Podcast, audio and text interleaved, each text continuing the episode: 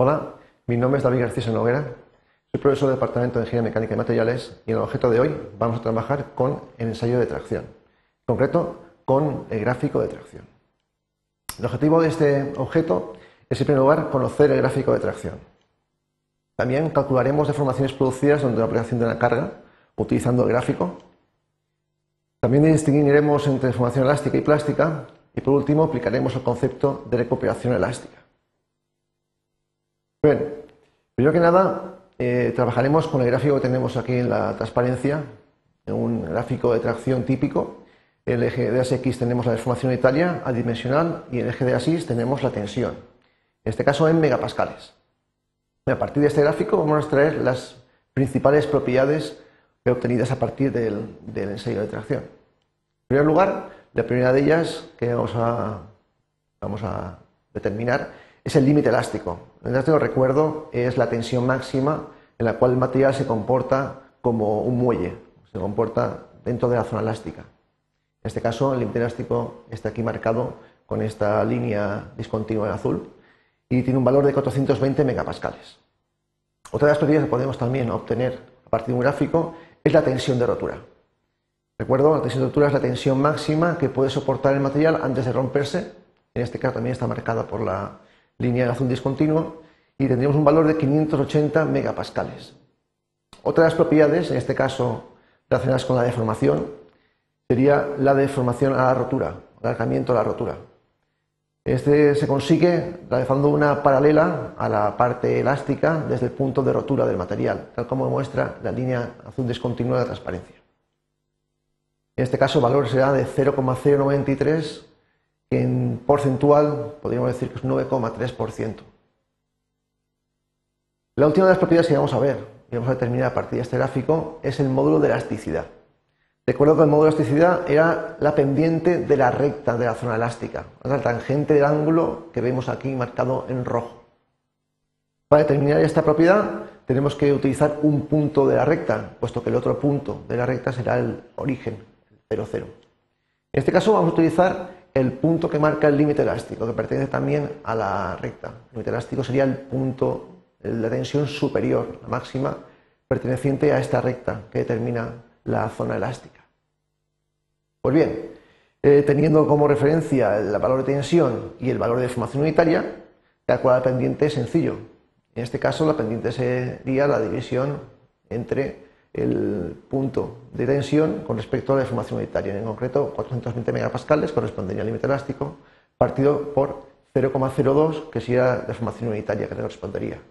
En concreto, obtendríamos un valor de 21.000 megapascales que expresado en otros términos más, fáciles de usar sería 21 gigapascales. Recuerdo que 1000 megapascales son un gigapascal. Podríamos haber utilizado cualquier otro punto de esta recta.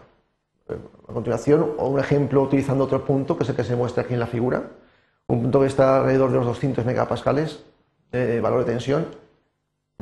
Tendríamos 200 megapascales de tensión y 0,01 o en concreto 0,095 de deformación unitaria. Realizando la división de 200 megapascales partido por 0,095 obtendríamos el mismo valor, 21 megapascales, 21 gigapascales.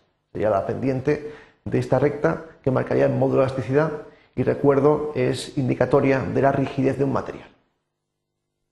Bien, a continuación vamos a realizar un problema utilizando el gráfico anteriormente visto. Y el problema es el siguiente. Dada una varilla de material del material con el cual se ha obtenido este gráfico. Se realizó una serie de tracción en su momento y se obtuvo el gráfico que anteriormente hemos visto. Con unas dimensiones iniciales de diámetro de 5 milímetros y longitud de 150 milímetros, se pide, primer lugar, calcular la longitud de la varilla cuando le está aplicando una carga de 100 kilos. A continuación, calcular la longitud de la varilla cuando se deje de aplicar esta carga de 1100 kilos. Y por último, calcular la carga que puede soportar esta varilla, hecha con este material, que tiene un diámetro de 10 milímetros. La primera de las partes, en primer lugar, tenemos que calcular la superficie de la varilla. la superficie de una varilla a partir de su diámetro, la relación es bien conocida, superficie es igual a pi por diámetro cuadrado partido por 4. En concreto tenemos 5 milímetros de diámetro, por tanto, haciendo los cálculos oportunos, obtendremos 19,62 milímetros cuadrados de superficie de varilla. Eh, a partir de este dato, es fácil conocer la tensión, aplicando la, relación que tensión es igual a fuerza partido por superficie, y teniendo los datos de fuerza en kilos y pasándolos a newtons, pues podemos eh, calcular, determinar que la tensión es 549,44 newtons por milímetro cuadrado. Recuerdo que un newton por milímetro cuadrado es un megapascal. Por tanto, estaríamos hablando de 549,44 megapascales. Así pues, podemos localizar esta tensión en el gráfico, tal como se muestra en la figura. Y una vez tenemos localizada esta tensión, podremos ya calcular la deformación que representa esta aplicación de la carga. Como bien he dicho, ahora vamos a calcular la longitud de varilla durante la aplicación de la carga. Esta tensión antes calculada da como resultado una deformación unitaria de 0,048. Recuerdo que la deformación unitaria es la cociente de la variación de longitud partido por longitud inicial.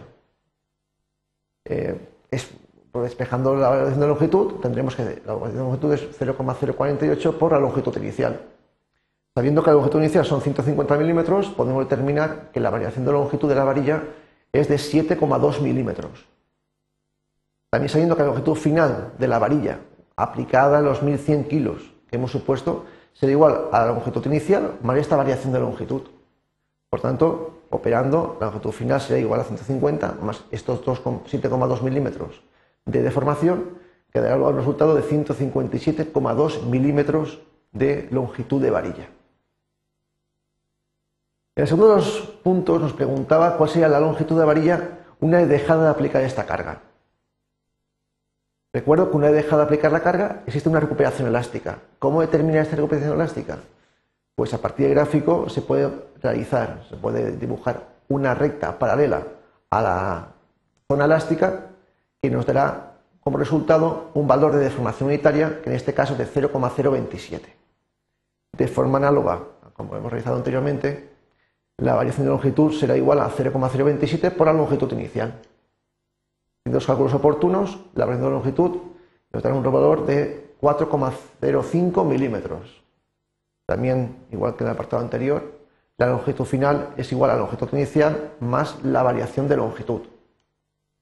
Por la longitud final en este caso será 150 milímetros, que es la longitud inicial de la varilla, más los 4,05 milímetros de deformación producida eh, por la aplicación en su momento de la carga de 1100 kilos, una retirada dando como resultado final una longitud final de varilla de 154,05 milímetros. Se puede observar que una retirada de carga ha habido una deformación permanente.